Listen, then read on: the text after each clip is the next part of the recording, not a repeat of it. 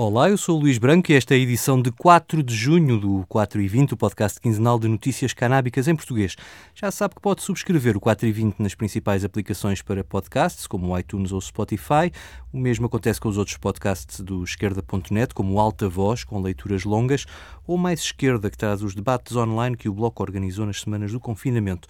Para ouvir e subscrever também em www.esquerda.net barra rádio. E agora vamos às notícias.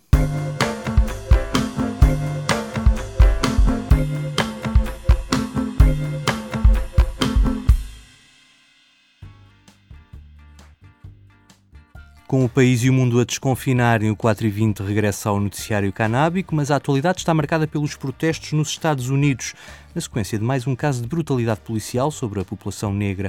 Em Minneapolis, a morte de George Floyd por asfixia foi filmada e partilhada, vezes sem conta, tal como indignação nos Estados Unidos e em todo o lado. O presidente Donald Trump, como seria de esperar, atirou mais gasolina para a fogueira, apelando à repressão dos protestos, maioritariamente pacíficos, até com o exército, se fosse preciso uma posição que contrasta com a compreensão presidencial em relação às milícias brancas armadas que tomaram de assalto há poucas semanas as sedes do executivo de alguns estados. E o que é que isto do racismo estrutural tem a ver com a cannabis? Perguntam vocês. Pois bem, tem tudo a ver. Basta lembrar que há quase 100 anos, nos anos 30 do século XX, o primeiro argumento usado pelas campanhas proibicionistas era que o efeito da cannabis fazia as mulheres brancas quererem deitar-se com homens negros.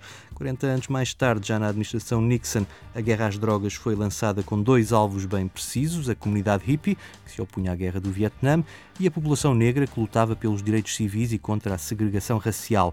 Os efeitos dessa guerra, que ainda perdura, foram a criminalização e o encarceramento em massa da comunidade negra, que depois os prejudica para o resto da vida no acesso ao emprego à habitação.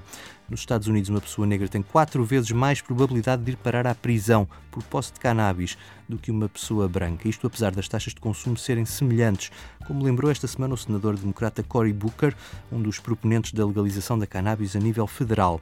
Em alguns estados, essa proporção sobe para 6, 8 ou quase 10 vezes. E há 31 estados onde esta disparidade racial é hoje maior do que era em 2010 mesmo nos estados que legalizaram a cannabis e inscreveram na lei medidas de reparação das comunidades mais devastadas pela guerra às drogas, não resolveram o assunto. Logo a começar porque o acesso ao capital de risco, uma vez que os bancos não financiam o negócio canábico, é muito desigual para brancos e negros.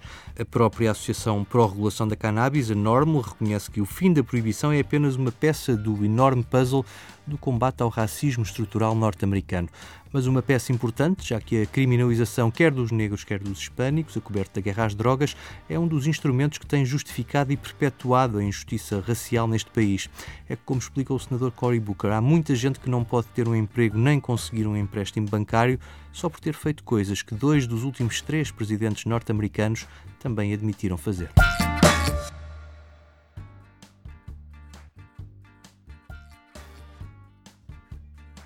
Os protestos da última semana nos Estados Unidos juntaram centenas de milhares de pessoas e foram geralmente pacíficos, apesar da repressão policial em muitos deles. Houve também casos de distúrbios e de destruição de lojas, acompanhadas de saques. Como era de prever, as lojas canábicas foram também alvo destas pilhagens em vários estados, como o da Califórnia. Uma das maiores cadeias de dispensários, a Mad Men, anunciou mesmo o encerramento temporário de todas as suas lojas no país, mas há também proprietários destas lojas que desconfiam das motivações dos autores do, das pilhagens, em casos onde eles ocorreram bem longe dos sítios onde havia protestos. Foi o caso da primeira e única loja de cannabis em Boston, gerida por um comerciante negro e que dá emprego a pessoas com cadastro. A sua licença foi obtida através do Programa de Reparação Económica às Comunidades mais atingidas pela guerra às drogas. A loja só abriu em março após passar pelos trâmites burocráticos e foi obrigada a fechar poucas semanas depois por causa da pandemia e agora poucos dias depois de reabrir. O assalto causou elevados prejuízos. Apesar disso, o proprietário diz solidário com os protestos e não os relaciona com este assalto, que diz ter sido um aproveitamento da situação por parte de um pequeno grupo. A mesma atitude teve o rapper californiano Burner, que detém as lojas Cookies e viu uma delas assaltada em Los Angeles nos motins dos últimos dias. Burner afirmou ao seu quase milhão e meio de seguidores no Instagram que há coisas mais importantes a acontecer do mundo do que o que se passa nas suas lojas. Diz ele, podemos reconstruir a loja, mas não podemos trazer alguém de volta à vida. Sublinhando que está mais preocupado com as injustiças denunciadas por estes protestos do que pelos danos causados ao seu estabelecimento. A reforçar esta atitude, Bernard diz mesmo que tinha seis seguranças armados à porta da loja, mas deu-lhes ordem para não intervirem quando os assaltantes tentavam lá entrar.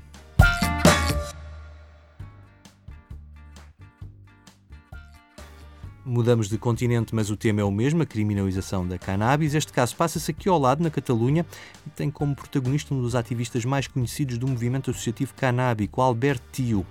Ele liderou a Federação de Associações Canábicas Catalãs e foi um dos promotores da lei aprovada pelos deputados da Catalunha para regular os clubes sociais de cannabis, uma lei, entretanto, travada pelo Tribunal Constitucional Espanhol.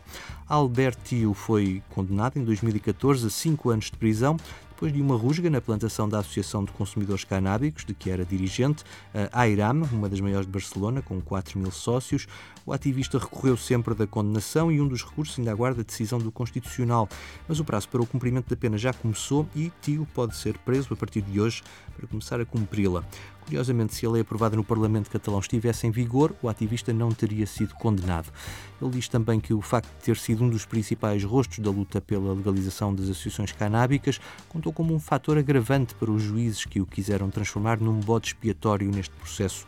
O processo de Tio é de 2014, mas a repressão aos clubes canábicos continua bem ativa em Espanha.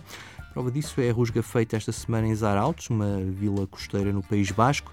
Os agentes da Ertzaintz, a Polícia Basca, apreenderam 1.600 plantas dessa, desta Associação de Consumidores e acusaram dois dos seus dirigentes de crimes contra a saúde pública e tráfico de drogas.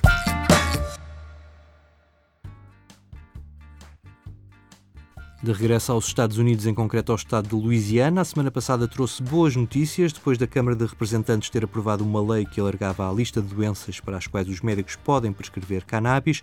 O Senado também deu luz verde e ela pode agora ser assinada ou vetada pelo governador democrata John Bell Edwards. A proposta inicial acrescentava traumatismos cranianos e concussões à lista de 14 doenças da atual lei, mas no debate não só foram acrescentadas outras doenças, como uma formulação que na prática permite a prescrição de cannabis medicinal para qualquer doença que o médico considere debilitante para o doente. A versão final foi aprovada por 74 votos contra 16. Na mesa do governador estão outras leis canábicas recém-aprovadas na Louisiana, como a que protege os bancos de serem punidos pelos reguladores do Estado se tiverem clientes do setor canábico, ou a que protege médicos e instalações médicas que cuidam de pacientes que consomem cannabis medicinal. Outra resolução aprovada pelos deputados no Louisiana defende a criação de uma task force para estudar e fazer recomendações ao governo sobre as necessidades de emprego qualificado na indústria canábica, incluindo profissionais de saúde.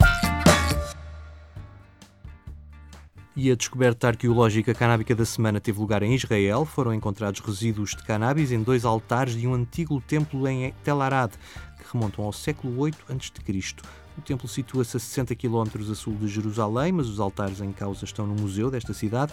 Os resultados das análises foram publicados na revista do Instituto de Arqueologia de Tel Aviv e o autor do estudo, que é também curador no Museu de Jerusalém, diz que ela é revolucionária.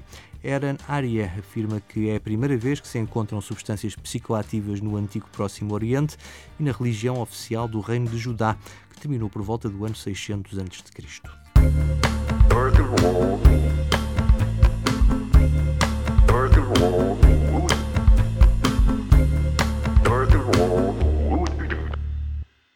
O 4 e 20 chega ao fim com um momento musical, desta vez com uma música do rapper Burner, o tal que viu uma das suas lojas de cannabis pilhada por assaltantes em Los Angeles esta semana, à playa dos protestos que encheram as ruas nos Estados Unidos. Ficam então com o tema Weed Man.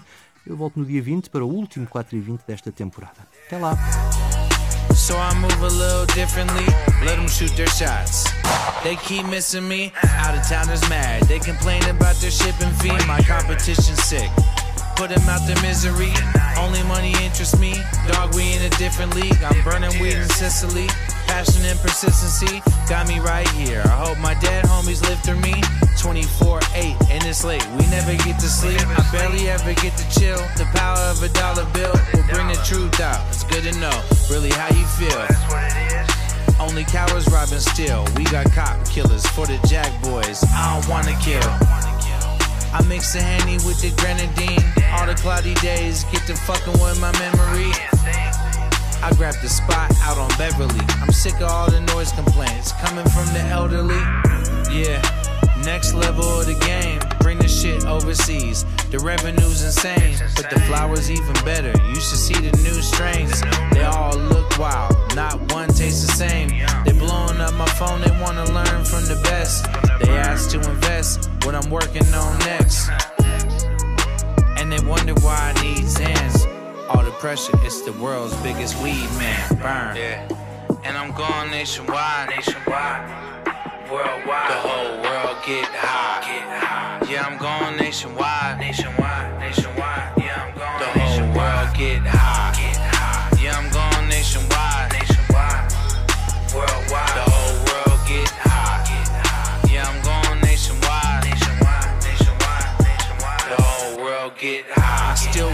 If I brought it, then they bought it.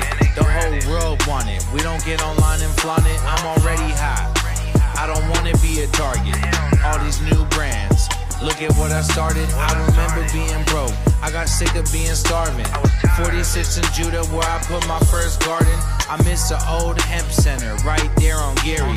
My bag screaming loud. I'ma make sure they hear me. We travel with the smoke. My lungs pickier than most. And I'm heading back home when I start running low. We control the whole market. Yeah, I tell them when to grow. But them lights are all mine. When you harvest and it's sold, we buy it back for cheap and double up every time. The game has advanced, pre-order online. I'm going nationwide and I'm about to be global. I hope you enjoy the bag I just sold you. Yeah. And I'm going nationwide, nationwide, worldwide. The whole world get high, get high. Yeah, I'm going nationwide, nationwide.